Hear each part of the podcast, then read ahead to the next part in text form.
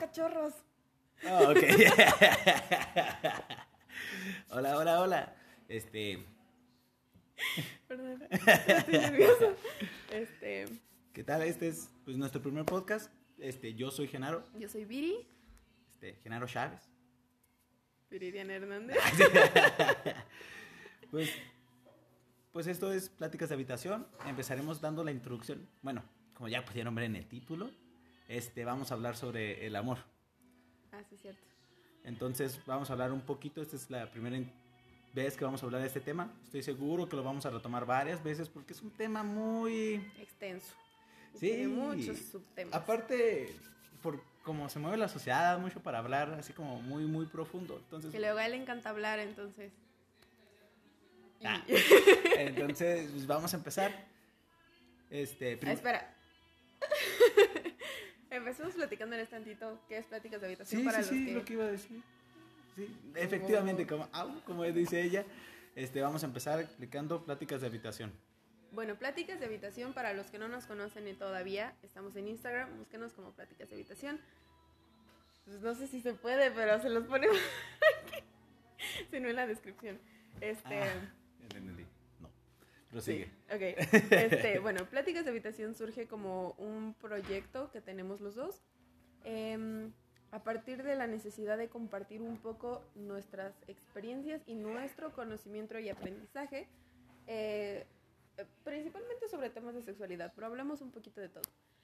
Y creo que es importante mencionar que estudiamos psicología, así que no se preocupen.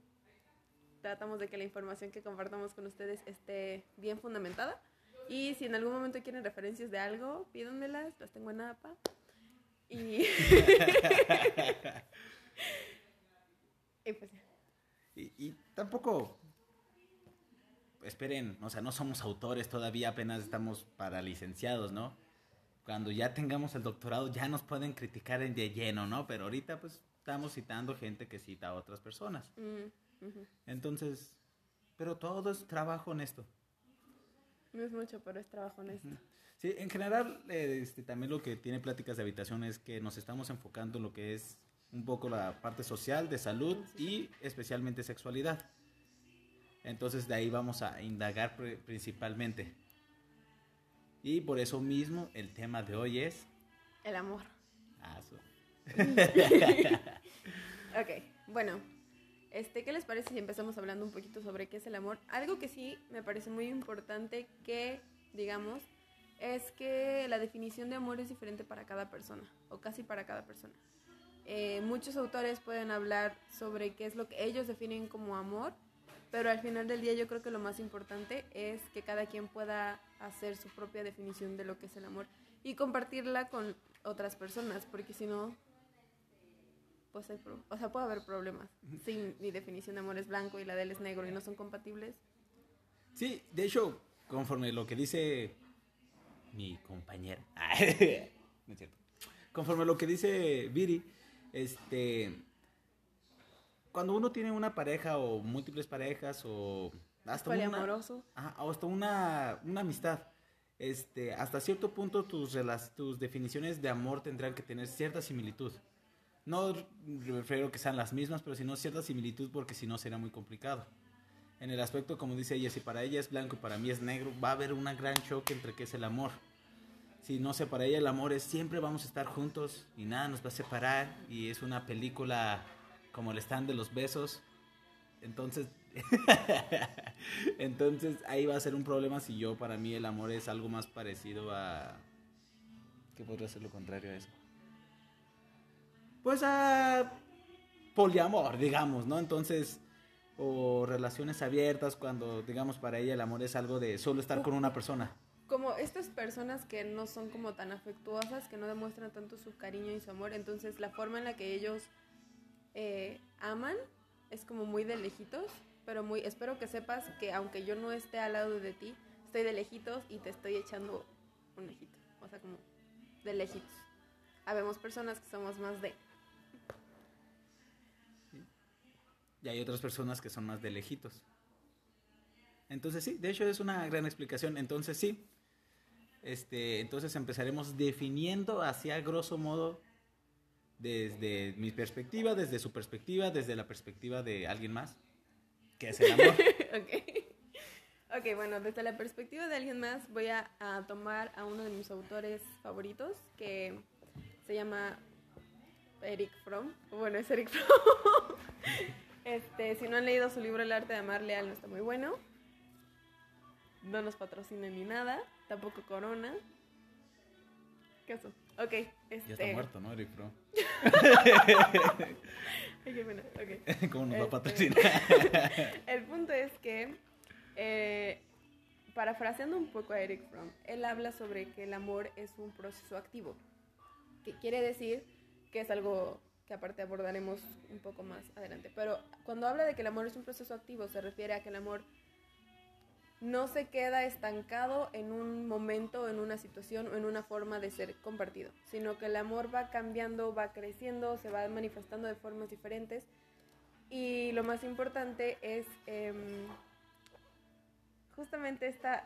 es que me sentí presionada. Verdad, no, no, date, date. Ajá, este principio de crecimiento y cambiante del amor, que tiene mucha relación con cómo somos los seres humanos. Los seres humanos no somos una cosa este, estática, sino que todo el tiempo estamos creciendo, todo el tiempo estamos cambiando y lo mismo pasa con el amor. Y menciona que hay eh, cuatro características principales del amor eh, que él considera el amor fraternal, que se podría decir que es un poco como el amor maduro. Y son responsabilidad, cuidado, respeto y conocimiento. Responsabilidad con uno mismo y con el otro, de sus sentimientos, que también podríamos em, definirlo como responsabilidad afectiva. Cuidado, habla de que el amor es mucho cuidado hacia la otra persona. Respeto, obviamente, de quién es, de su esencia y de la tuya.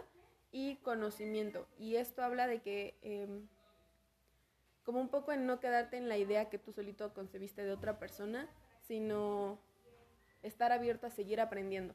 No solo de ti, sino de la otra persona también. Entonces, más o menos es eso.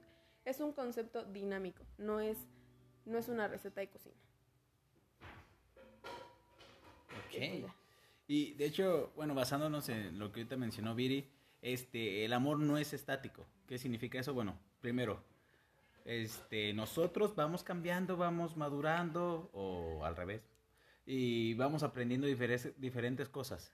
¿Qué significa esto? Significa que para la mujer o el hombre, o la persona que nos esté escuchando, que en la adolescencia dice el amor es esto, Ajá. su definición del amor va a cambiar. Y no tiene nada de malo, de hecho es favorable. Porque será muy chistoso que pensemos lo mismo de niños, cuando hemos vivido muchas cosas y hemos experimentado de todo. De hecho, yo sí diría que si te quedas con el mismo concepto que tienes de cuando eras muy joven o cuando eras muy chiquito, sí es como un amor muy infantilizado y muy de cumplir las necesidades Sí. que no cumpliste con tus padres. O sea, como, como Oh. tratar de satisfacer, Ya llegó el psicoanálisis aquí. tratar de satisfacer las necesidades que sientes que no te fueron satisfechas en tu infancia. O sea, sí siento que es un amor como muy inmaduro. Sí, sí puede haber algo patológico. Esto depende también cómo hemos aprendido el amor. Este, si vamos muy, muy psicoanalíticamente, pues sí vamos a indagar un poco con el aspecto de, del amor materno, principalmente, y un poco el paterno y Pero corte y esas cosas. Pero, basándonos también un poco en la parte social, también depende que hayamos visto, tanto de nuestros padres o de nos- los, bueno, las personas que nos rodeaban o los medios sociales, películas, este, internet, etcétera, etcétera. Porque es muy diferente si tú, bueno, no es lo mismo este, haber visto a- en tu infancia princesas de Disney, de las de antes a las actuales. Pensemos en las princesas de antes, ¿no? Blancanieves, Cenicienta, La Bella y las demás. Ariel. Ariel. Jazmín, sí se llama Jazmín, no. Jasmine. Jasmine. Jasmine. Ajá, todas ellas. Este, tienen su manera de ser princesas, pero la mayoría de ellas es un poco como de o sálvame o ven aquí, ven por mí. A diferencia de las princesas actuales, que es como un poco, digamos, pensemos en valiente, como más independiente, más como, eh, no sé qué, el amor. Las Frozen. Las de Frozen, que tienen sus cosillas, la del, la- ah, la de la, ah, la rana, ¿cómo se llamaba? La princesa y el sapo. El princesa y el sapo, que Ah, su plan era película. independizarse y todo el rollo, Sí. o sea, entonces, también todo depende cómo hayas crecido, ¿no? Pero sí es un poco extraño que si tú creciste con la idea de Blancanieves y que o de la Bella y la Bestia, o sea, de algo que de alguien que te vaya a salvar y rescatar y que sigas con esta idea y a, tu adultez sí sería un poco extraño o problemático a futuro. Me parece más problemático, extraño, no, al contrario, me parece muy común. Bueno. Porque yo siento que son cosas que están como muy internalizadas y honestamente, o sea, por más de construcción que tengas, yo creo que siempre te queda como esa espinita ahí de... Ah, sí, por supuesto. Pero, por ejemplo, este, los que en su adolescencia llegaron a ver películas como Tres metros sobre el cielo, que, digamos, exacto, ¿no? Que, o sea, las mujeres era como que era un Ashe en mi vida y los hombres quiero ser un Ashe.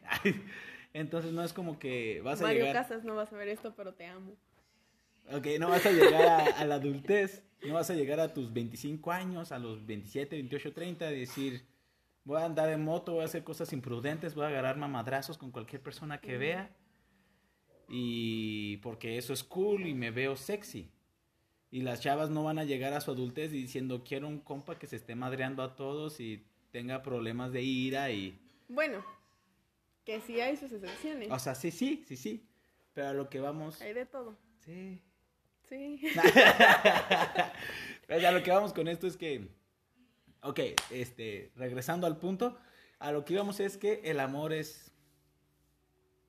¿Qué te había ¿Qué, qué, frase, había dicho? Que el amor es... Que, el amor no es estático. Tanto en el aspecto de que nosotros vamos cambiando nuestro significado de amor, como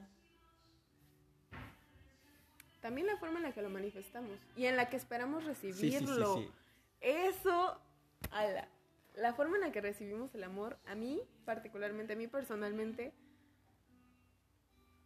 me ha costado mucho trabajo porque eh, definitivamente cuando tus ideales o tus idealizaciones no coinciden con la realidad, sí te pega, o sea, bueno, a mí sí me ha pegado, sí ha sido como, ¿Cómo? O sea, no, no va a venir un príncipe azul a rescatarme y, ¿qué?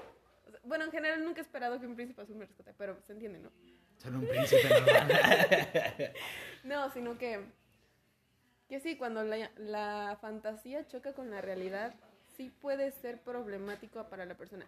Incluso yo siento, y en mi persona, genera o ha generado o generó sentimientos como de, mm, como de insuficiencia.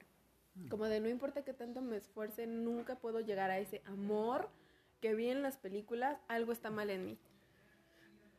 Sí, y en este aspecto social del amor es muy interesante, muy problemático, como menciona Viri, que creamos una expectativa muy alta, una, ponemos la vara muy alta a lo que es el amor. Desde ahorita regresando un poquito a lo de Ashe, este, para empezar vamos a ir un poco al aspecto más físico uno esperaría como, ok, quiero mi pareja. Miren a Mario Casas, no manches, qué guapo hombre, ¿no? Queremos a alguien como Mario Casas. Entonces, y como mujer, perdón, como mujer quiere a un Mario Casas y como un hombre quieres a... Esther Expósito. Un Esther Expósito o viceversa. o bueno, también depende, o sea, cualquier... Yo quiero a Esther Expósito. Sí, yo también a Mario, Casas. este, ajá. El chiste es que... sí, sí, sí. Este, entonces, para empezar, físicamente ya ponemos una vara alta. Ahora, vemos películas bonitas, romanticonas. Como, o sea, ya no tanto así como romántico adolescente, sino como romántico bonito, estilo votos de amor. No sé quién, si no la, por lo visto acá no la han visto. Los que la hayan visto ven que es un amor muy incondicional de Shani Tatum. Creo que sí, sí se llama así el actor, ¿no? Ah, creo que sí sé cuál es. Entonces, que es como de, ok. Ah, el que tiene un accidente su esposa, ¿no? Sí. Ah, este. Les voy a dar el contexto, no es spoiler.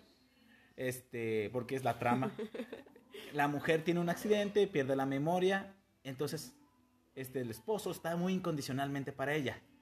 Entonces nosotros generamos una vara, ¿no? Quiero alguien que esté incondicionalmente para mí, que no, que no ande con fregaderas, que se la pase ahí conmigo. ¿O tu otro ejemplo de película, así algo muy romantizado? Pues es que muchas personas, por ejemplo, toman Orgullo y Prejuicio, pero yo la verdad es que no me acuerdo de Orgullo y Prejuicio. Ah, es que yo también lo iba a mencionar, pero no me acuerdo de la película. Yo también. Y honestamente yo siento que si no me acuerdo de la película es porque no fue como... Muy... Wow. Pues sí, o sea, hay películas que nosotros ya ponemos la vara alta, queremos que nuestra pareja sea de tal manera. Y no solo pasa con películas, pasa con nuestros Ay. conocidos. Yo iba a hablar de series.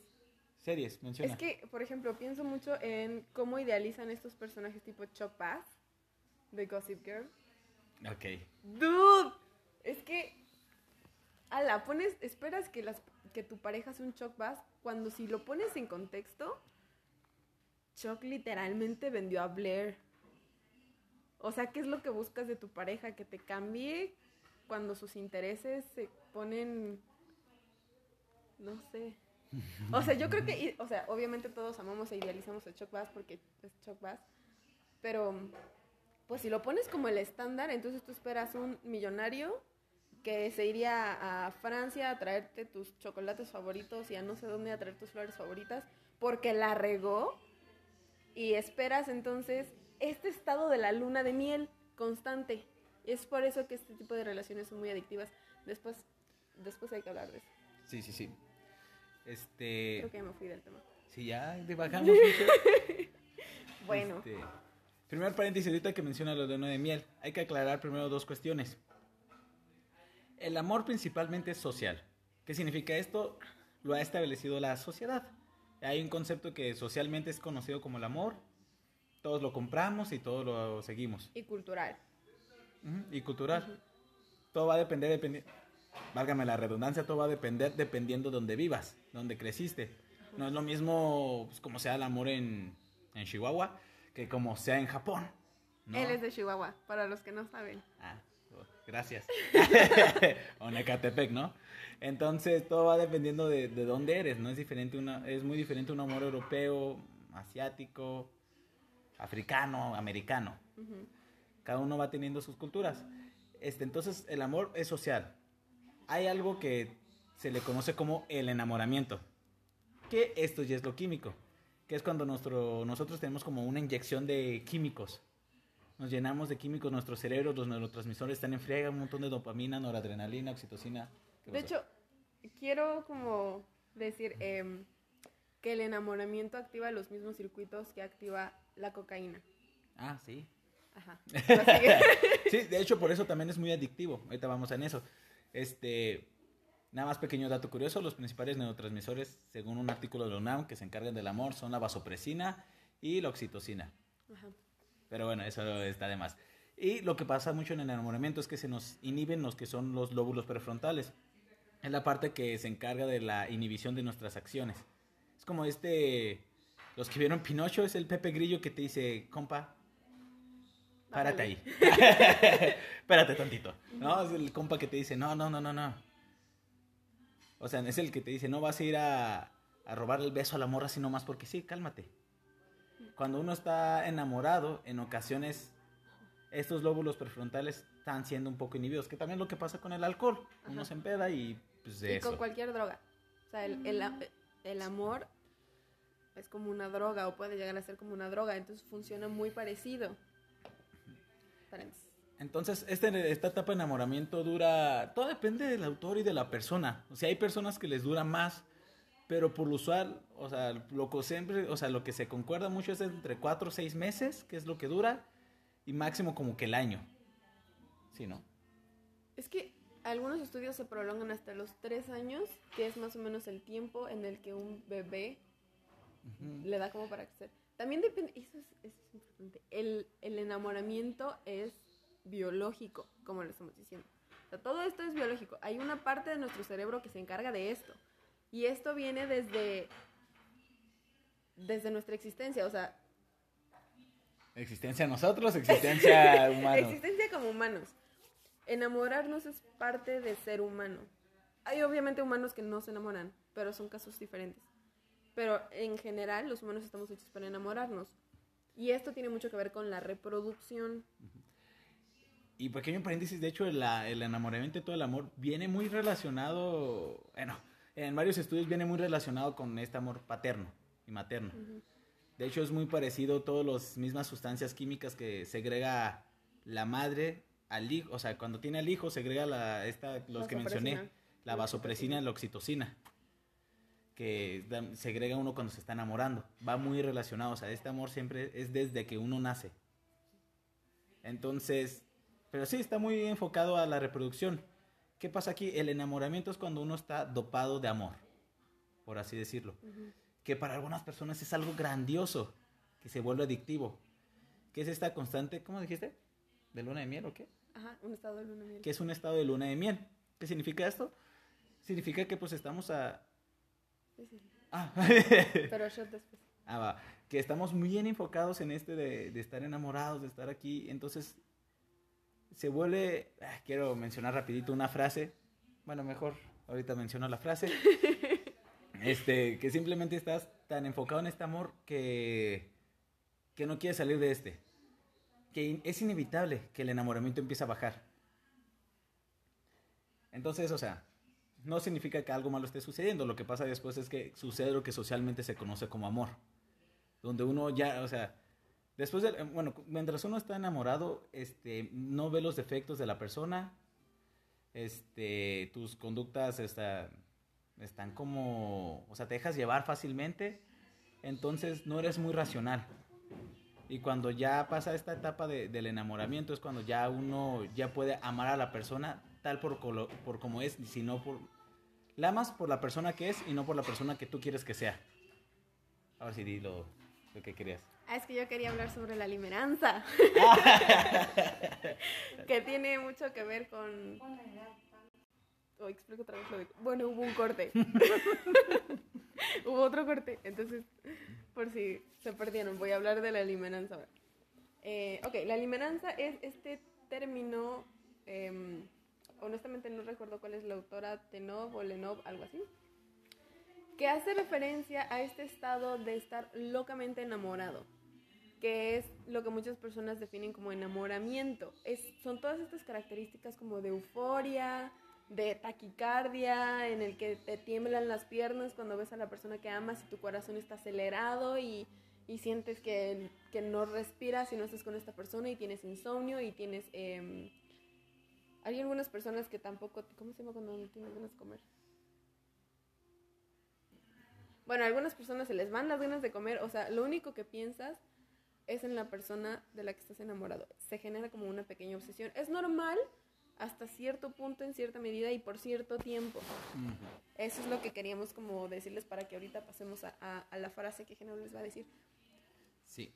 Es, Y este proceso es el que activa todas las...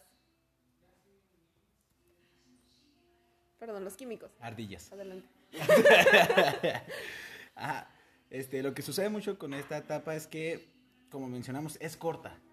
Que es cuando nos llenamos así para que fácil, como es parte de la reproducción, se genera para que Está muy largo este palo. como se genera para producción, reproducción, este, se genera que nosotros nos enamoremos rápido y tanto el hombre como que se enamore rápido como que ella se enamore rápido y rápido podamos tener lo que es la reproducción. Si quiero hacer una objeción ahí. Yo he visto, y en mi experiencia, los hombres se enamoran más rápido. Ah, no sé. O sea, los hombres Pero y las mujeres tardan más, pero cuando las mujeres se enamoran se dejan ir, nos dejamos ir como ahora bueno. No sé si sea, porque el hombre es el que conquista. no sé la verdad. Pues chances, porque el macho es el que conquista, entonces primero tiene que ser el macho el que busca. Mm, Biológicamente. puede ser. Y las mujeres como más, a ver, primero de, vamos a ver si es candidato para Ajá, ser para mis buenas genéticas, hijos. ¿no? Sí. Ajá, y ya luego sí. Y entonces, ah, tan rápido como los hombres se enamoran, se desenamoran. Y tanto como tarda una mujer en enamorarse, tarda en desenamorarse. Obviamente no hablo de esto como solo las mujeres y solo los hombres. O sea, así es to- en todos. No. Cambia de persona a persona, como todo en esta vida y como todo lo que vayan a escuchar sobre nosotros cambia de persona a persona. Pero hablamos como de una pequeña como generalización. Pero hay sus excepciones y no todo es igual y no sé cómo funcione con personas no binarias o con... La verdad es que ahí sí no sé. No, ahí no. tendríamos que preguntarles. En un futuro. En, otro episodio. Ajá. Y bueno, Muy bueno regresa, sí, de hecho. Y regresando que el amor, de, o sea, del amor químico, el enamoramiento, hay una frase muy buena de Alberoni que dice, Oye, espera. Ay, perdón. Tres de Grajicama. Sigue. ok, este, una frase de Alberoni, la cual menciona que en nuestra época hemos idealizado el amor y la gente quiere un amor perfecto, continuo y estático, cuando lo que busca en realidad es perpetuar eternamente la etapa del enamoramiento sin darse cuenta que esta es una fase importante del amor, pero solo pasajera. Por los que tienen la duda, obviamente lo estaba leyendo. y, pero lo que dice Alberoni es que el amor tendría que tener nada más esta pequeña etapa del enamoramiento, que es esta parte que vemos en la película. Todas las películas solo ponen la parte del enamoramiento. Cuando ya llega el momento en el que la pareja empieza a tener problemas y empiezan las cosas a tomarse más serias y más como de responsabilidad, se acaba la película. Excepto, o sea, excepto si es Shrek. ah, En Shrek es la segunda y la tercera y la cuarta ya. bueno, hay sus excepciones, obvio. Pero sí, usualmente en las películas lo que te ponen es la etapa del enamoramiento. Es la más bonita, todo es color de rosa y tienen un problema, pero su amor puede contra eso y no hay nada que los detenga y eso no pasa en la vida. real. Entonces sí, lo que sucede aquí es que actualmente estamos buscando que esta etapa se prolongue lo más que podamos. No estamos buscando solo que se prolongue, que digas un año, dos años, no, o sea, queremos que nuestra relación dure así toda la vida, lo cual es un gran conflicto. Hmm, Lo que me lleva a mencionar lo abordaremos supongo en otros en otros podcasts. Pero un término conocido como monógamo serial como un poco más más continuo en el que es una persona que se enamora, está con su pareja, todo es amor, pasión, entrega y en el momento en el que eso se empieza a apagar, la persona lo percibe como un, "Ah, ya hay problemas, mm, ya no quiero estar aquí, vamos a terminar esta relación y vamos a pasar a la siguiente. Y así es como se perpetúa el, el enamoramiento, o sea, el estado del enamoramiento se acaba con una persona y en vez de pasar un amor maduro a pasar a- a- al verdadero amor, se deja la pareja y se busca otra para volver a empezar ese proceso de enamoramiento. ¿Ok? Fin. ¿Qué es lo que sucede con los que son adictos al enamoramiento?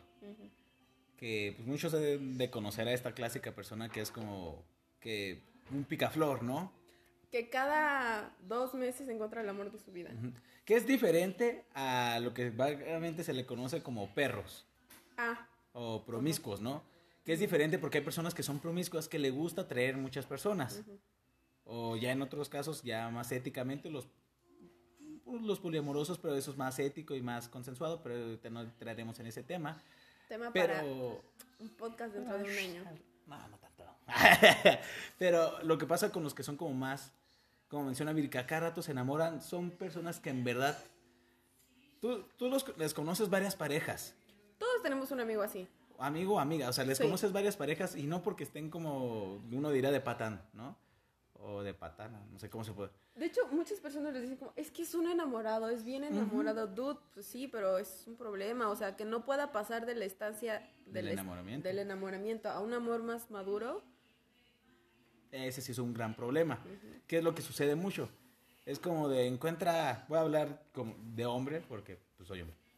Entonces es como si yo llegara y veo a como si veo a Vir y me enamoro y, y seis meses de un amor intenso y todo y después de seis meses ok, pues es que hubo muchos problemas, la cosa se puso seria, entonces Next.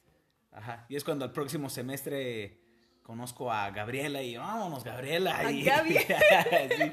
Y ya con Gaby también. Y termina otros seis meses y adiós, Gaby. Y constante, y constante, y constante. Que es de estas personas que en verdad están muy encaprichadas con el cosa del enamoramiento. Lo cual ahí no sé si es algo social o químico. Yo Hay no que- sé si están buscando a su mamá. Oh, ok. Porque me suena a esta necesidad de un amor intenso e incondicional, como el que tendría que darte tu mamá. Oh, bueno, eso es algo psicoanalítico. Para los que sepan psicoanálisis, chance van a decir, ah, sí, por supuesto. Para los que no les gusta tanto el psicoanálisis, chance dicen, ok. Pero a lo que me voy es que si el sistema, o sea, es como cuando uno es drogadicto. hasta cierta parte tu cuerpo te está pidiendo la droga. Y si te haces adicto al amor, tu cuerpo te está pidiendo amor. Bueno, enamoramiento, más bien. La cosa es que socialmente te han vendido que ese enamoramiento tiene que, que el amor tiene que ser enamoramiento. Entonces no sé qué tanto sea tu cuerpo en verdad pidiéndote, oye, dame enamoramiento. O que sea como un... Yo creo que en verdad el amor tiene que ser de esta manera. Entonces como este amor no fue así, resulta que no es correcto. Ahí es donde venía un poco lo que decíamos al principio, de que cada quien tiene su propia definición de lo que es el amor. Si vas a empezar una relación con una persona, pregúntale qué es el amor a esa Uh, persona. Eso es otro tema muy bueno para después. Ah, sí. Y bueno, ahora es donde retomaremos. Ah, lo serio. ¿A qué? Lo serio. Ah, no. Este, vamos a hablar ahora de algún autor que es un autor que a mí me gusta mucho, que se llama, bueno, parece como que voy a enseñar el nombre, ¿no? Se llama Stenberg. Él habla sobre el amor. Pues obviamente, ¿no? Estamos hablando del amor. Este, él habla sobre el amor y habla de tres diferentes tipos del amor. Los que puedan, los que estén viendo video, eh, reformulo. Los que estén viendo el video van a ver aquí el triángulo. ¿No? Para los que no están viendo el video, e incluso para los que están viendo el video, quiero aclarar que Genaro se tatuó el triángulo del amor de Stenberg. No, es solo el triángulo amor Stenberg. Los que sepan de, de videojuegos también van a decir, ah, ese no es cierto, es otra cosa. Ah, pero, Después les contaré la verdad detrás de ese tatuaje. pero tiene varios significados, ¿no? Eso no importa. El chiste es que tiene tres puntos. Stenberg menciona que hay tres tipos de amor diferente. Que vamos a hablar del amor. Bueno, el amor es sexual. Un triángulo representa el amor sexual, que pues, es muy fácil de entender, ¿no? Es la pasión, es, es el sexo. Mm, Exacto. El otro amor es el amor afectivo, es el amor que tienes de cariño. No es el que nosotros como usualmente conocemos y es el que le puedes tener hasta un amigo, una amiga. Y pues es este cariño. Y por último es el amor del compromiso, que es como el más complicado y que por lo usual este, podemos ver en señores adultos, que en ocasiones a veces hasta parece que ya ni se quieren y que pues el sexo ni se diga, pero hay algo que los compromete más. Algunos autores actuales mencionan que el amor de compromiso se puede dar en relaciones muy estilo mommy, ¿no? Sugar, sugar, sugar daddies y sugar mommies, donde no hay tanto amor que digamos, pero hay un gran compromiso que es el, para la persona es el billullo, ¿no? Y para el sugar es pues, lo sexual. Entonces, este, el tercer punto que es el de compromiso, se refiere que hay algo más que los une. En el caso de algunos padres que ya se ve que la relación no da para más, pero se ve que están por los hijos. O porque trabajan en algo parecido, O porque... porque se llevan muy bien. Ajá, o por comodidad, exacto.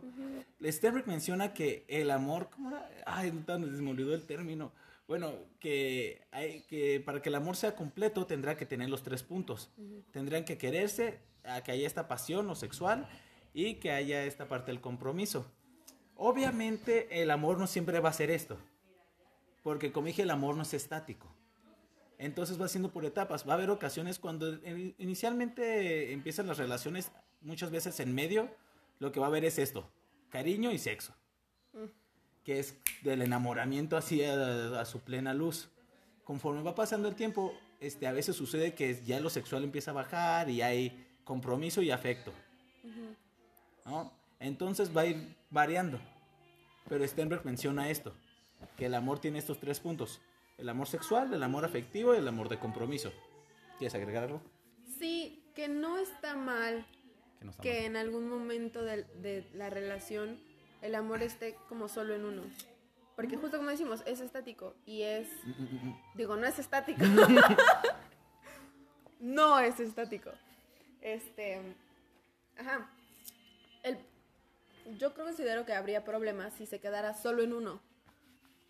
Y incluso ni siquiera hay problemas. Si es funcional para la pareja, la triple o lo que sea, ok.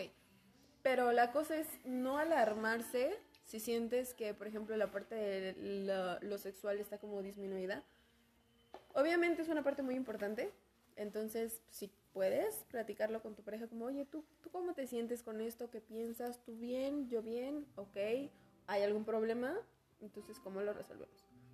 Pero mm, no alarmarse si tú sientes que tu relación no está como en los primeros tres meses. porque así no va a estar toda la vida. Es imposible. Entonces, si en algún momento te sientes como muchísimo compromiso con tu pareja, pero al mismo tiempo lo sexual ya no funciona, por ejemplo, no está mal. Solamente platícalo con tu pareja y chequen qué es lo que realmente quieren. Si ustedes lo consideran como un problema, pues entonces traten de resolverlo. Si no lo consideran como un problema, pues entonces no es un problema. O sea, la cosa es, no es malo, a menos que deje de ser funcional para ustedes. Ahí es donde sí ya puede haber un problema. A su- Solo eso quería decir. y de hecho sí, como... Es así, ¿eh? Ay, porque ahorita, perdón, ok, sigue. No, no, dilo, dilo, dilo. No, es que, no, aquí sigue. ¿Segura? Bueno, es que como dice Diri, de hecho, este, por ejemplo, a los que les funciona mucho esto, que para los que, bueno, para los que conllevan una relación más tradicional, puede ser un poco extraño pensar en que tu tipo de relación no conlleve todo. Para los que son poliamorosos, de hecho, es muy común que tengan parejas solo que en el aspecto sexual.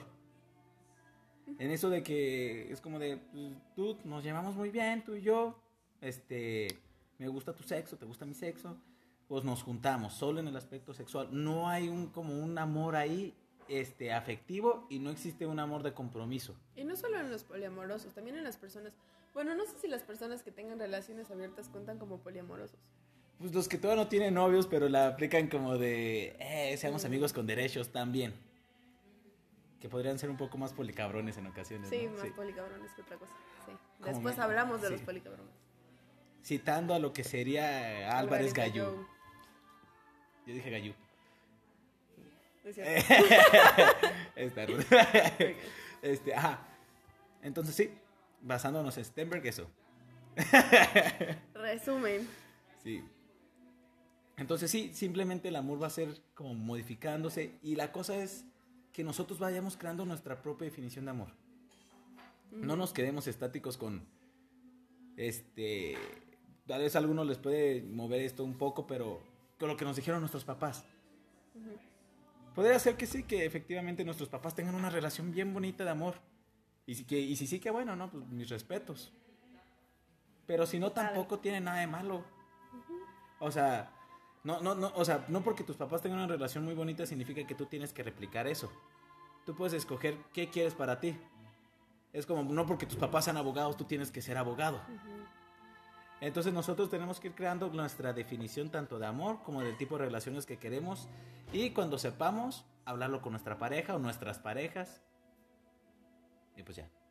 Y tratar de ser lo más realistas posibles. Porque puedes hacer tu definición de amor muy idealizada. Cuando hablo de que algo está idealizado, me refiero a que tú en tu cabeza te haces un concepto de lo que es eso o esa persona y dejas de verlo, que es una de las características del enamoramiento. Dejas de ver a la persona o la relación como es y la empiezas a ver como quieres que sea. Hay que ser como muy conscientes de que si tu definición de amor es que te estén dando 21 rosas al día y mil veces digan que mueren por ti, dude, no va a pasar. O sea, eso es una canción ya, caray, eso se me hace bien de conocido. Camilo. Ajá. Este. el punto es eso, o sea, que, que dentro de tu definición de amor trates de ser lo más realista posible. O sea, trata de. Algo que me encantó que dijo la gran maestra Alicia Delicia, Ay, qué que le mandamos un saludo, nunca nos va a ver ni escuchar, pero sí. ¿Quién sabe? Chance sí. Uf, pero bueno, X. ella dice como, haz, eh, describe todas las características de la persona que quisieras fuera tu pareja, de, tu ideal de la pareja soñada. Y luego viendo qué, qué de eso realmente es factible, qué, qué de eso es real, qué de eso es pertinente, qué de eso se realmente se acerca a la realidad. Porque sí tendemos a hacernos una imagen de la persona que queremos y si realmente vamos tratando de que cualquier persona que conocemos o cualquier persona con quien estemos en una relación encaje con ese molde que nosotros le pusimos, jamás en la vida va a pasar y vamos a ser infelices toda nuestra vida. Así no funciona. No. O sea, ninguna persona... Ah, ninguna, ninguna persona fue creada para satisfacer tus necesidades. Y ninguna persona nunca va a satisfacer todas tus necesidades. Y tampoco tienen por qué hacerlo. O sea, tu pareja no tiene por qué satisfacer tus necesidades. Todas. O sea, obviamente si es tu pareja, pues sí esperas que haya cariño, que haya cuidado, que haya respeto, ¿no? Y sexo. También. bueno, eso no para todas las personas. Hay personas asexuales. Claro, claro. Pero bueno, el, Perdón, perdón. El punto es que una sola persona no tiene por qué satisfacer todas tus necesidades y cumplir todas tus expectativas. La única persona que podría hacer eso eres tú. O sea, tú, las tuyas. Y también no ponerte cosas irreales, porque si tú también te empiezas a poner metas o conceptos o ideales demasiado fuera de la realidad, demasiado fantasioso, tú solita, te- o solito o solite, te vas a estar castigando por no ser esa idealización que tú te hiciste. Y a tu pareja, si no es esa persona que tú buscas. Y lo peor de todo, que es un tema del que vamos a hablar después, tratar de moldear a tu pareja para que sea eso que tú quieres. La persona es quien es y si tú no respetas a esa persona y su esencia, yo no creo que realmente puedas hablar de que amas a esa persona, porque no la respetas, porque intentas que esa persona sea el ideal que tú creaste y no ves a la persona, ni ves lo que esa persona puede ofrecer. O sea, chance y al final estás con la persona más maravillosa del mundo a tu lado y no lo ves porque tiene una característica que a ti no te gusta o que no está dentro de tu molde y ya, ya. No te abres a, a que la persona pueda tener otras características que a ti te gusten o que te complementen o que no te gusten y te ayuden a entender que no te gusta y por qué no te gusta y punto. Pues ya. Esa es mi opinión. No, sí, y, y muy de acuerdo contigo, Viri. sentí, que son- sentí que soné bien así como... Como de deportista o como de las noticias. Ah, como de radio, ¿no? Oh, sí, por supuesto. Concuerdo contigo, Joaquín. Ah, sí. Este, no, pero sí, efectivamente, si ponemos a nuestra pareja, bueno, no nuestra pareja, nuestro ideal de pareja, ideal de pareja muy alto, pues nadie va a alcanzar ese estandarte, ¿no? O sea, no queremos, ¿cómo vamos a decir que nuestra pareja sea, no sé, el físico de, ¿cómo se llama? De Superman? Calvin. Henry Cavill. Ah, Henry Calvin. ¿Cómo? Henry Cavill. Ese mero.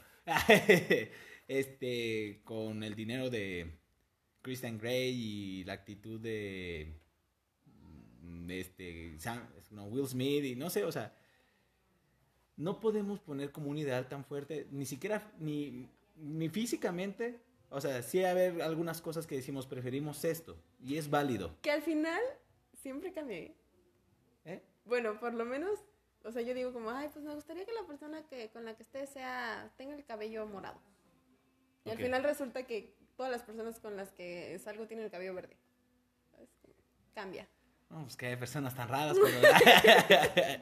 pero sí, efectivamente, o sea, este, físicamente, a pesar de que tengamos cierta este, preferencia, tampoco hay que fijarnos tanto en eso. Y todavía peor la personalidad, no podemos cambiarla. No podemos ni cambiar el físico, ni la personalidad de la persona. Así que eso sí no, no tratemos. Y algo que creo que es muy importante resaltar también es que tratar de... Es como cuando tienes un rompecabezas y a fuerza quieres que esa pieza que está ahí entre en un espacio que no fue hecho para esa persona. Si tú intentas forzarlo, la pieza se va a maltratar y el resto del rompecabezas también se va a maltratar y cuando lo hayas forzado y hayas puesto esa pieza como de el lugar, el rompecabezas ni siquiera se va a ver bien y se va a ver lastimado. Lo mismo pasa con las personas. Si tú intentas forzarlo, vas a salir lastimado y vas a lastimar a la otra persona. Tratar de que tus expectativas, expectativas sean cubiertas por una sola persona y sean irre o sea, que intenten cumplir con esas expectativas irreales, a ti te va a causar muchísimo sufrimiento, porque entonces vas a sentir que nunca en la vida tuviste el amor que tú te imaginaste y el problema probablemente vas- vayas a atribuírtelo a ti. O sea, yo creo que es muy probable que a ti te eches la culpa Pero que seas medio narcisista. o que seas muy narcisista y entonces vayas por la vida echándole la culpa a todos los demás. Pero Como a lo todos que los voy- hombres y mujeres son iguales, ¿no? Mm, ujú, Cierto. Entonces sí, causa mucho sufrimiento. Vas a sufrir mucho si no aprendes a aceptar a las personas como son y aceptar que no son quien quieres que sean. Uy. Sí. Entonces, en manera de conclusión, ¿qué es el amor? Pues no hay manera de definirlo así. ¿Tú cómo de lo una- defines? Uh. Ah, ¿Cómo defines el amor? Pues para mí, ¿qué es el amor? Para mí es este. Tanto sentimiento como acción. No es algo que solo se siente, es algo que se actúa. Que se demuestra. Exacto, gracias. Que se demuestra, es algo que se siente y que se demuestra. En donde. No es como a veces nos enseñan que es querer demasiado, ¿no? Que a veces es como te quiero mucho, yo más, no, yo más, es más, yo te amo, ¿no? O sea, no es como que. No se trata de medirlo ni de cuantificarlo, no se puede. Para mí entonces el amor es esto que sientes y demuestras a una persona que, que va más allá de ciertos límites donde es un poco donde es incondicional. El amor para mí se basa mucho en la condicionalidad y no, no, no hablo del soportar todo, sino el de pues simplemente dar el amor y, y no sé cómo definirlo bien, amigos. Como sin esperarlo a cambio. Como te doy mi amor sin esperar que me lo devuelvas. Sí. Sí, efectivamente, donde. O sea, sí, sí esperaría que me regresaras algo, pero te lo puedo dar aunque no venga. Mm. Ok. ¿Qué definiría yo como amor? Yo siempre he visto el, el amor como un cuidado y crecimiento mutuo. Cierto. Sí, como el tú eres esta persona y te veo y te respeto y entiendo cuáles son tus sueños, cuáles son tus metas, cuáles son tus ideales y veo de qué forma ayudarte a seguir creciendo, ayudarte a ser quien eres, ayudarte a, a como estar contigo, que estés bien, que yo esté bien y es, es un poco complicado porque yo igual siento que el amor es como algo que da sin esperarlo a cambio. Obviamente es muy difícil que no lo esperes a cambio. O sea, sinceramente dar amor sin esperarlo a cambio yo cr- creo que es muy complicado, muy, muy difícil. O sea, al final siempre siento que hay una cosita en ti que espera recibir como ese amor de vuelta. Pero entender que no va a llegar de la forma en la que tú quieres. Eso sí porque pues otra persona te puede amar pero no de la forma en la que tú quieras y eso no significa que no te ame. Entonces, eso, o sea, como el amor para mí es muchísimo respeto, muchísimo cuidado, procurar el bien de la otra persona y su crecimiento y como este como este ser los dos juntos sin dejar de ser cada quien. O sea, como yo sé quién soy, yo sé quién tú eres, veamos cómo nos potencia- potenciamos mutuamente. Yo así lo veo un poco. Chance en, en el próximo podcast de amor tengamos una mejor respuesta, no, no en otros, ¿no? No, y saben que también si quieren compartirnos cuáles son sus definiciones, háganlo. Pues, Ya vamos a terminar esto. Ahora. buenas noches. Buenas noches. Buenas noches. Vamos a cortar esto. Claro que sí. Ok. Hubo una pausa. Todavía Hubo no. una pausa. Va a haber una pausa, no sé en qué momento, pero pausa. Sigamos, antes de que lleguen más personas. Perdón. Pues eso sería todo, yo creo. Sí. Sí, Interesante nuestro primer podcast. Ay, sí. Estuvo buenísimo. La verdad fue muy grandioso. Ay, Buenas noches. Buenas noches. Sí. Ok, retomándolo. Este, igual va a haber una pausa ahí, no sé qué momento hubo una pausa, pero va a haber otra pausa. Pero bueno, antes de que sigan pasando personas, después les platicaremos de en qué situaciones tuvimos que grabar este episodio, pero bueno, no importa. El punto es el amor. Amén. Y déjenos sus definiciones de lo que usted, para ustedes es el amor. Y síganos en redes. Y pues ya eso es todo. Este, esto fue Pláticas de Habitación. Esperamos que les haya gustado. Y si les gusta, denle like y compártanlo y suscríbanse. Pues ya. Pero nos estamos viendo próximamente. Este, pues ahí van a estar en la descripción nuestras redes sociales y pues ya saben qué hacer, ¿no? Este, los queremos muchísimo y hasta lo pronto. Chao.